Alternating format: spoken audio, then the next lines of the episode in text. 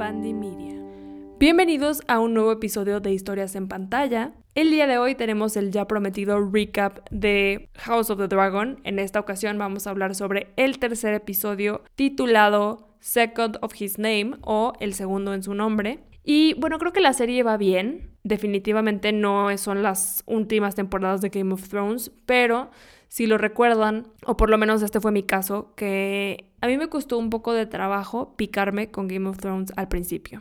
Yo recuerdo que las, los primeros episodios son un poco lentos y además nos están presentando a muchos personajes. Entonces, la primera vez que vi Game of Thrones, me quedé en el primer episodio y fue hasta tiempo después que dije, ok, le voy a dar una segunda oportunidad y ya en esta segunda oportunidad me encantó la serie y pues ya me seguí y el resto es historia. En este caso, en House of the Dragon, creo que es una serie más de estrategias. Digamos que la lucha aquí va a ser más como desde la estrategia.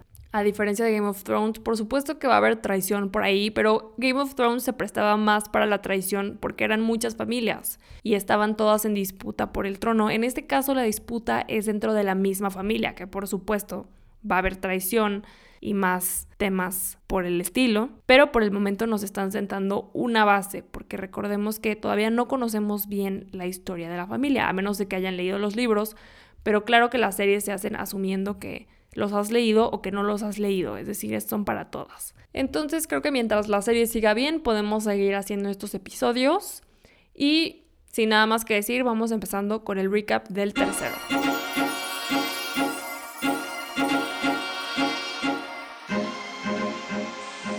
Y bueno, aquí tengo mis notas para que no se me vaya a escapar nada. Y primero comencemos con este salto en el tiempo. Estamos ya en el segundo cumpleaños del príncipe Aegon, es decir, el hijo que tuvieron el King Viserys, el rey Viserys, perdón, y Alicent Hightower, que es la hija de Otto Hightower o la mano del rey. En ese segundo episodio, el niño ya cumplió dos años, entonces desde el pasado hasta ahora por lo menos han pasado tres años o por lo menos dos años con nueve meses. Y va a ser la celebración del cumpleaños del pequeño príncipe.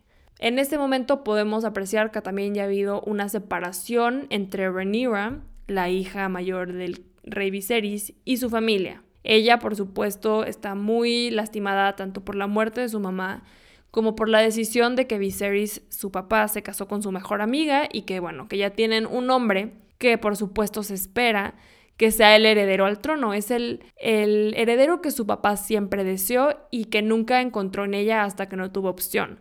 Porque recordemos que él la nombra heredera al trono, más para deshacerse de su hermano Damon que porque realmente esté convencido de esta decisión.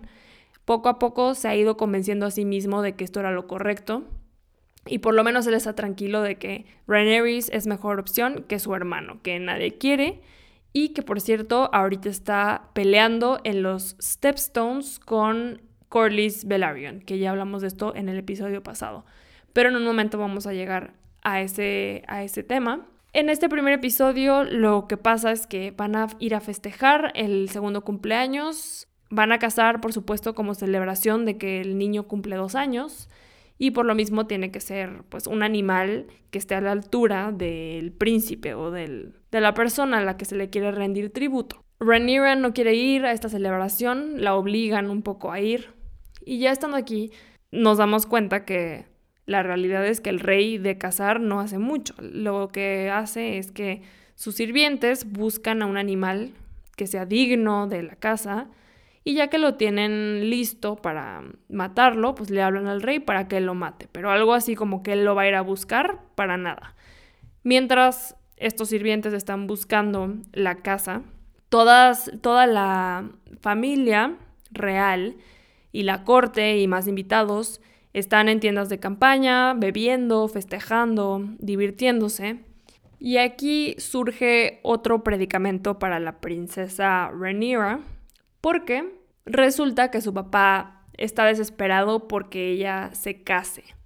Y por supuesto que hay muchos candidatos que están muy interesados en poder aliarse con el trono, en poder crear esta alianza con la familia real y casarse con la princesa para elevar sus nombres, para elevar a sus familias. Entonces ella empieza a ver que muchos de los hombres la voltean a ver, pues la están cortejando de cierta forma, una forma medio acosadora, pero pues la están pretendiendo.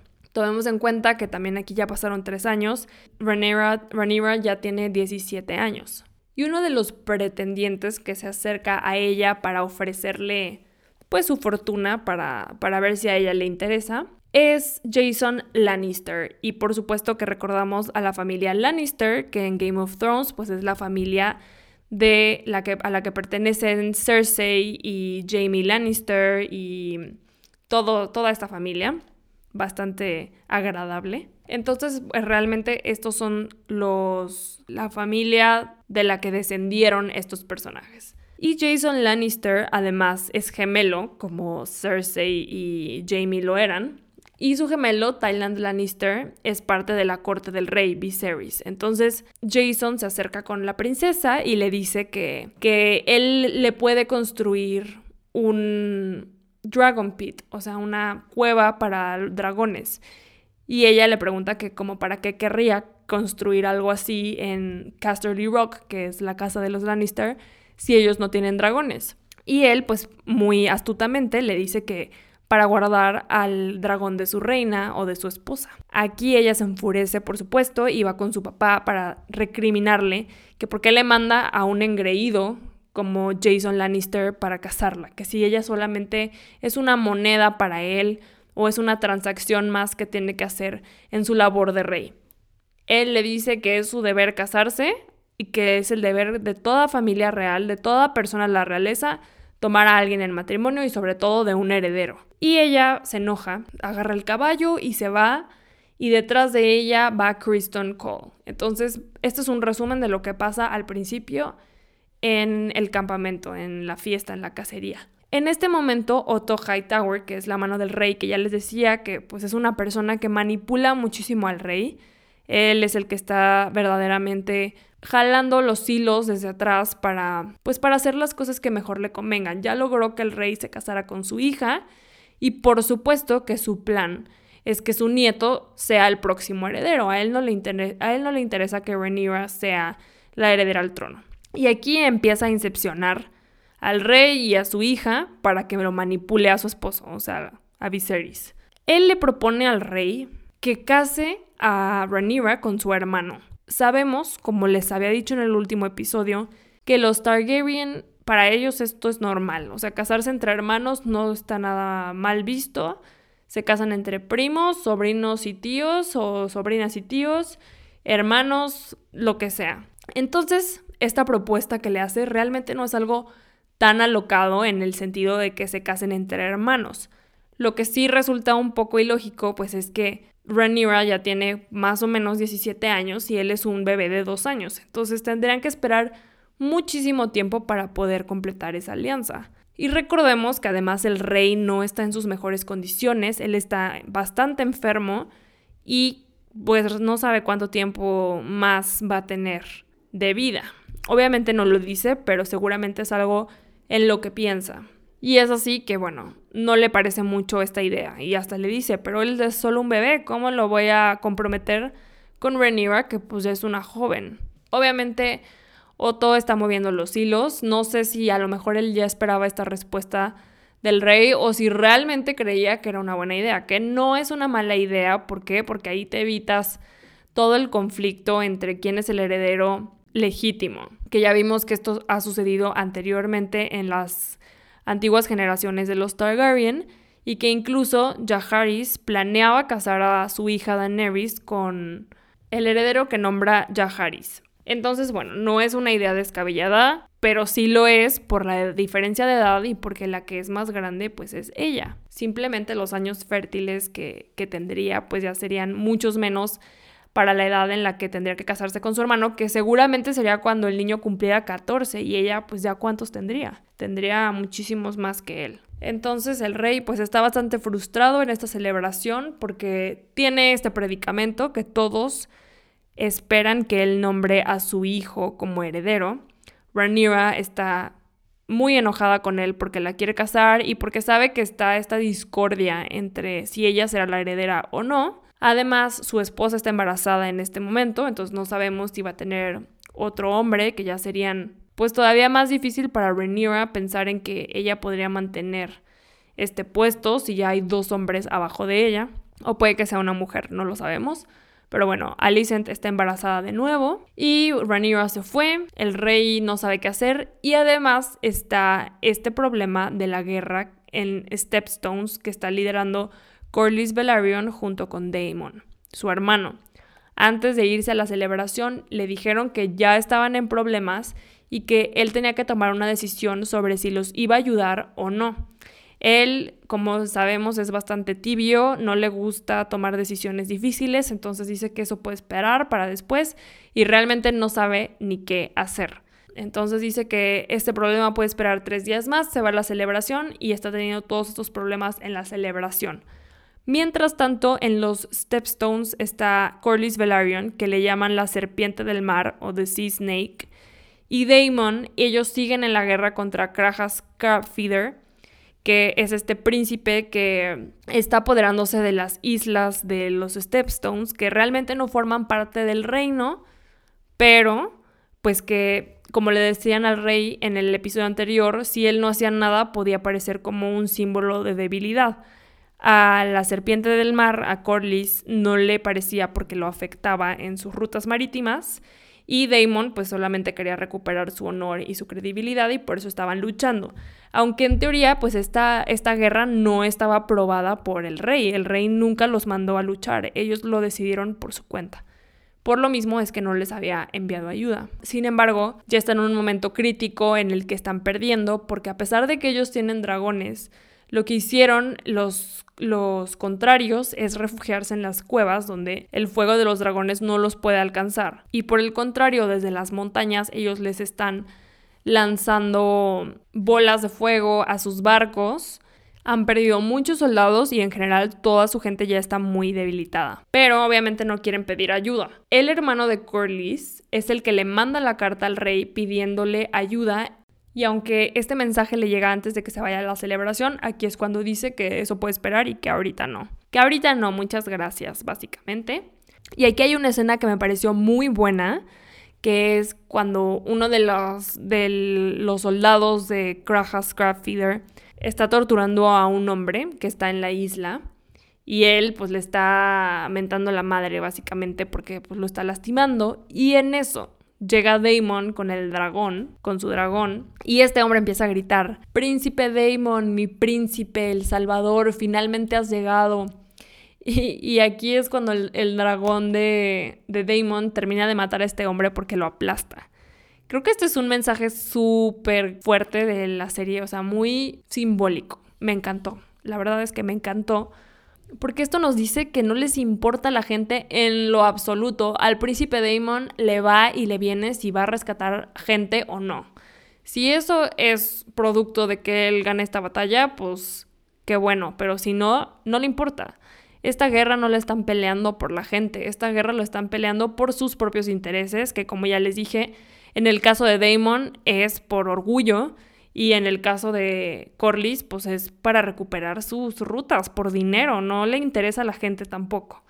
Entonces, bueno, esto me hizo pensar como en la situación política de nuestro país, como muchas veces la gente alaba a estos políticos o incluso la realeza, ¿no? Los que aún existen en, en el mundo, como la gente los alaba y pone tanta fe en, en ellos, hasta matarían por ellos, irían a una guerra por ellos cuando al final pues estas personas solamente están viendo por sus propios intereses y no por los de la gente. O sea, esto es una, es una historia ficticia, pero también lo podemos ver en la vida real. Y bueno, regresando al campamento, Rhaenyra huye en su caballo y Christian Cole, que es este hombre que ella escogió para proteger al rey y en general a la corona en el episodio pasado, va detrás de ella y la alcanza. Estos dos personajes se adentran en el bosque y ella pues no quiere regresar al campamento porque está enojada con su papá.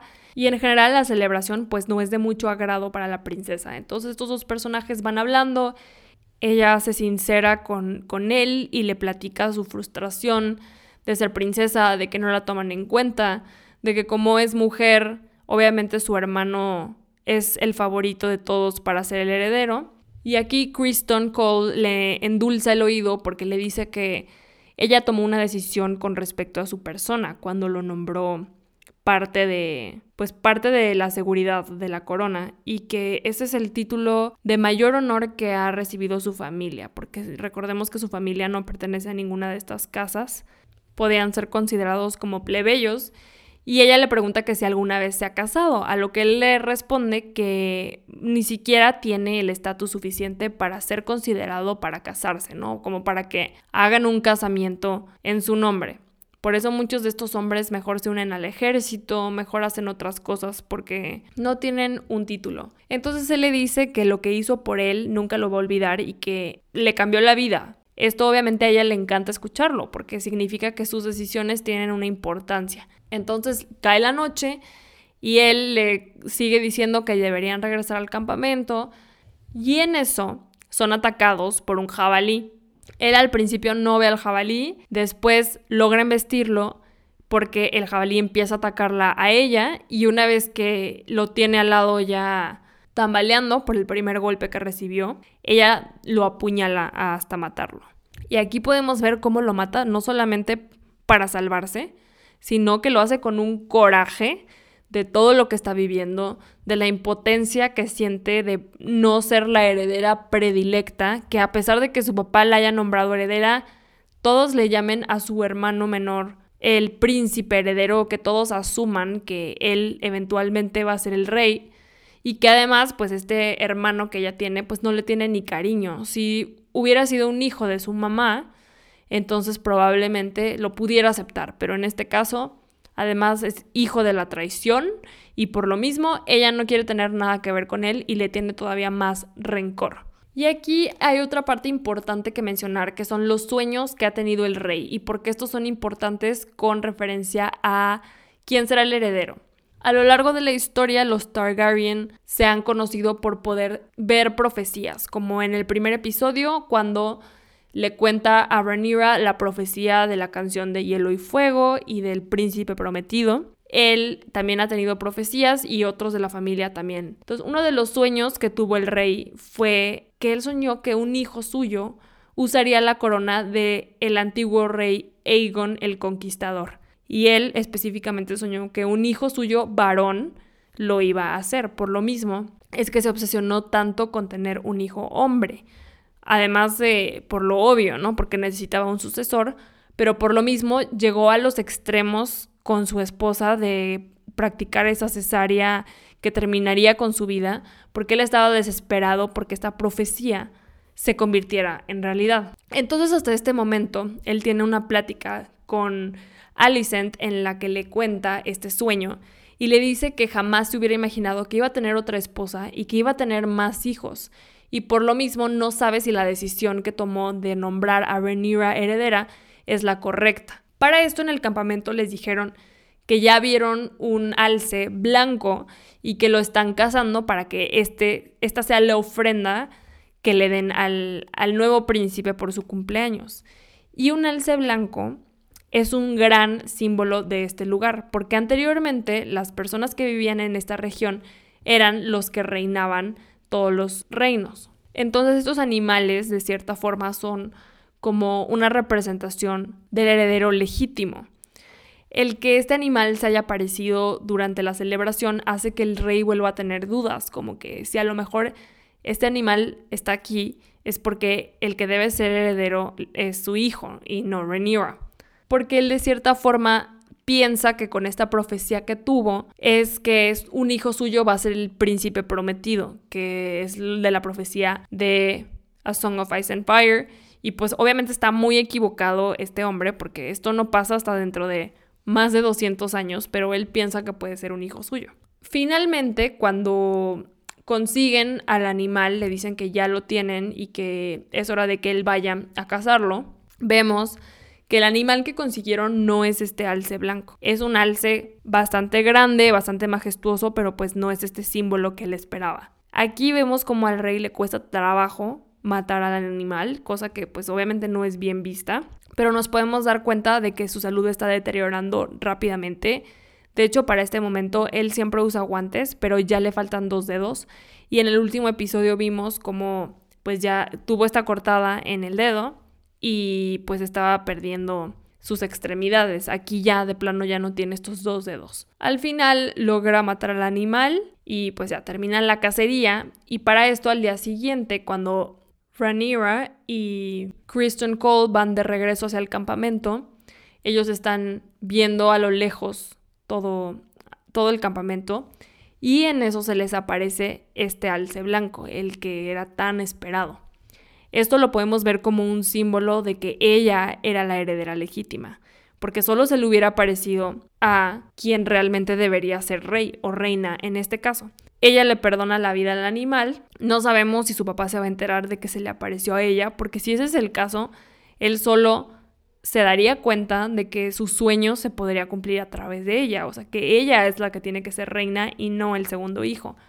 Quién sabe si algún día se enterará de que esto pasó, pero por el momento, bueno, a nosotros, al espectador, nos damos cuenta de que pues ella sí es la elegida. Finalmente regresan al campamento, ella llena de sangre por haberse peleado con el jabalí y nadie pregunta nada de a dónde habían ido, llevan el jabalí atado a los caballos y ahí termina esa parte. Y ya volviendo de nuevo a King's Landing, el rey no está seguro si debe mandarle su apoyo a su hermano. Obviamente él dice que pues no quiere ver morir a su hermano, es su hermano finalmente, pero que no está seguro si debería ayudar porque pues esta guerra no fue hecha con su consentimiento. En este momento Alicent está con él y le dice, que esta guerra no solamente tiene que ver con su hermano o con sus temas familiares, que al reino no le conviene que el otro príncipe, Krajas Craftfeeder, se apodere de estas tierras, porque después podría ser un problema para los demás reinos. Aquí le hace esta incepción nuevamente, el rey es muy manipulable, ya vimos esa parte, y finalmente decide que sí le va a mandar ayuda a su hermano. Aquí podemos ver también el poder de convencimiento que ya está ejerciendo su nueva esposa sobre él. Entonces tenemos a dos personas que están muy cercanas al rey, que están ejerciendo presión para que se tomen decisiones que a ellos les convienen. Tenemos a su suegro, Otto Hightower, y a su esposa, Alicent, que además pues también está siendo manipulada por su propio papá. Entonces, bueno, esto seguramente va a tomar mucha relevancia en los siguientes episodios. Finalmente, cuando le mandan avisar al príncipe Damon que su hermano le va a mandar ayuda porque pues ya están perdiendo, él se enfurece porque lo último que quería era que su hermano tuviera que intervenir. Finalmente él quería demostrar que podía liderar esta guerra y que podía ganarla sin la ayuda de su hermano. Él también lo que quiere demostrar es que a pesar de que ya está muy difícil porque el rey ya tiene más hijos, pues que él también era un contrincante digno para ser el heredero al trono y que no era como todos lo pintaban, ¿no? O sea, que, que en momentos de crisis él puede salir y puede vencer por su cuenta y que tenía carácter, cosa que el rey sabemos que no tiene. Entonces, obviamente, un reino lo que quiere es tener un líder fuerte, porque eso significa que va a poder luchar contra la adversidad y contra cualquiera que sea una amenaza para el reino, cosa que pues el rey nunca ha tenido la necesidad porque no ha habido guerras en su época y que todos saben que cuando eso pase pues no les va a ir muy bien. Entonces Damon se enfurece y hasta golpea al pobre mensajero que le fue a llevar la noticia de que les iban a mandar tropas y después de eso pues no le queda de otra porque o tiene ayuda o pierde, él sabe. Pero obviamente no va a dar el brazo a torcer tan fácil. Es así que tenemos este último momento en el que finge estar pidiendo tregua, que va con la bandera blanca, él solo, para lograr que todos los hombres, incluyendo obviamente Krajas, salgan de la cueva y que entonces los puedan atacar. Obviamente esto es un plan falso, que viéndolo en retrospectiva me puse a pensar, a ver, ¿cómo pensaron que realmente iba a pedir tregua? O sea, si hubiera sido al revés, si el príncipe Krajas hubiera ido a hacer eso con ellos, ellos lo hubieran disparado con una, con una flecha inmediatamente, lo hubieran matado, no se hubieran esperado a ver qué hacía. Pero bueno, en este caso no fue así. Y también el príncipe Damon va como con esta actitud de es todo o nada. O compruebo aquí de lo que estoy hecho, o voy a terminar siendo el mismo pelele porque mi hermano me tuvo que venir a ayudar. Entonces él quiere hacer como todo lo, lo posible él solo antes de que llegue la ayuda. Es así que, bueno, engaña a todos, tiene este recorrido pues heroico en el que evade flechas y espadas y básicamente está peleando él contra todos hasta que llega su dragón a ayudarlo y en eso llegan pues todos los demás, tanto Corlys Velaryon como la ayuda y el dragón además no es el suyo, el dragón es del hijo de Corlys que se llama Laenor Velaryon. Que por cierto aquí se me fue una parte importante de lo que pasó en la celebración porque uno de los allegados del rey va a sugerirle que case a Rhaenyra con Laenor. ¿Por qué? Porque pues él ya rechazó a su, a su hermana por casarse con Alicent y que dice que él sigue pensando que es una alianza que valdría la pena hacer. Entonces ya entra en escena este personaje Laenor que además tiene un dragón porque es hijo de Rhaenys, que es la prima de Viserys, que también es Targaryen. Entonces él es mitad Targaryen y por lo mismo también tiene un dragón, es parte del mismo linaje y hace sentido. Entonces ya lo tenemos aquí en la mira de que pues es el, el, más adecuado para ser el próximo esposo de la princesa. Y bueno, entonces regresando al príncipe, llegan a ayudarlo y después de algunas escenas de guerra podemos ver que finalmente sale del mar con el torso de Krajas Crabfeeder. O sea, lo partió a la mitad y venció la guerra. Y él obviamente todo lleno de sangre. Y qué bárbaro Matt Smith. O sea, ya les había dicho que me encanta este actor, pero creo que sí se la está mega rifando en esta, en esta serie. Y, o sea, cargó toda esa escena él solo. Lo hizo súper bien. Como es estas escenas de acción que extrañábamos de Game of Thrones o de guerra, de lucha y es un personaje como tan visceral y tan blanco y negro. O sea, creo que justo es un personaje que tiene moral cuestionable, pero al mismo tiempo no cae mal, no cae, no cae nada mal. Entonces, que es un muy buen elemento. Y ni siquiera tiene diálogos realmente. Ni siquiera tiene diálogos en esta última escena y lo hizo muy bien. Creo que lo mejor que pasó en todo el episodio fue este momento. Y además de convencerlo de que mandara ayuda a su hermano, pues le lo convence de que le dé por su lado a Rhaenyra. Él dice que está preocupado porque piensa que ella no se va a casar y que necesita formar alianzas. Y Alicent le dice que ella cree que sí se va a casar, pero que tiene que pensar que es su decisión. O sea, que el rey no, no le está imponiendo con quién casarse, sino que ella tiene que decidir con quién. Y bueno, esto fue básicamente todo lo que pasó en el episodio 3. Creo que de aquí en adelante nos vamos a ir ya hacia arriba en todo, en la historia, en acción, en general en toda la serie. Además de que más adelante tenemos estos episodios que les dije que están dirigidos por Zapochnik, que su especialidad son las batallas. Entonces estoy segura que vamos a tener más de eso más adelante. Creo que fue un buen episodio, me gustó más que el segundo, en este tercero como que lo sentí un poco más movido, porque sí, el segundo efectivamente fue como colocar las piezas y aquí en este salto en el tiempo pues ya podemos ir avanzando hacia la cúspide de esta historia. Que bueno, realmente la cúspide va a ser probablemente la siguiente temporada cuando tengamos la danza de los dragones, pero bueno, creo que también vale la pena pensarlo así Fire and Blood, que es esta primera parte, House of the Dragon, nos van a explicar cuál es el conflicto y ya después en la danza de los dragones, pues va a ser ahora sí que la lucha fuerte. Mis teorías para los siguientes episodios, como ustedes saben, yo no he leído los libros, entonces no sé qué pasa. Pero bueno, mis teorías, como ya les había dicho, algunos personajes que tenemos que tener en la mira a partir de este momento. Obviamente, Leinor, que es el hijo de Corlys y que es al que le están empujando a la princesa para que sea su, su próximo marido. Y también este personaje, Kristen Cole, ya les había dicho que iba a empezar a tener una participación más importante, ya lo vimos en, en, este episodio, pues él se está volviendo un aliado de, de cuando ella no tiene aliados y es lo que está buscando. Ella se siente alienada por completo de su familia, de las personas de la corte porque nadie la quiere como reina. Entonces lo que necesita son aliados y por el momento este es un personaje que parece que, que va a estar a su lado. No sabemos qué tan a su lado, pero bueno, también se siente ahí como alguna atracción entre ellos. Veamos qué pasa en los siguientes episodios. Grajas Crabfeeder, a pesar de que muchos pensaban que iba a ser como un gran antagonista en esa temporada, ya vimos que no es así, o sea, ya no vamos a saber más de él. Y esto nos dice que pues realmente la lucha no está con externos, o sea, realmente nadie puede contra la Casa del Dragón, nadie puede contra los Targaryen y como lo dijeron en el primer episodio, lo único que puede derrumbar a la, a la Casa del Dragón son ellos mismos. Entonces, esto va a ser un problema interno. El rey, por supuesto, no sé cuánto más nos va a durar porque ya está en las últimas, o yo así lo veo. Está muy enfermo, tiene el tiempo contado. Y pues esto es algo muy peligroso para, para la corona porque todavía nada está decidido. El poder tan de la familia Hightower, Alicent como su papá, pues obviamente está creciendo al ser ella quien le dio lo que siempre quiso, que fue este heredero.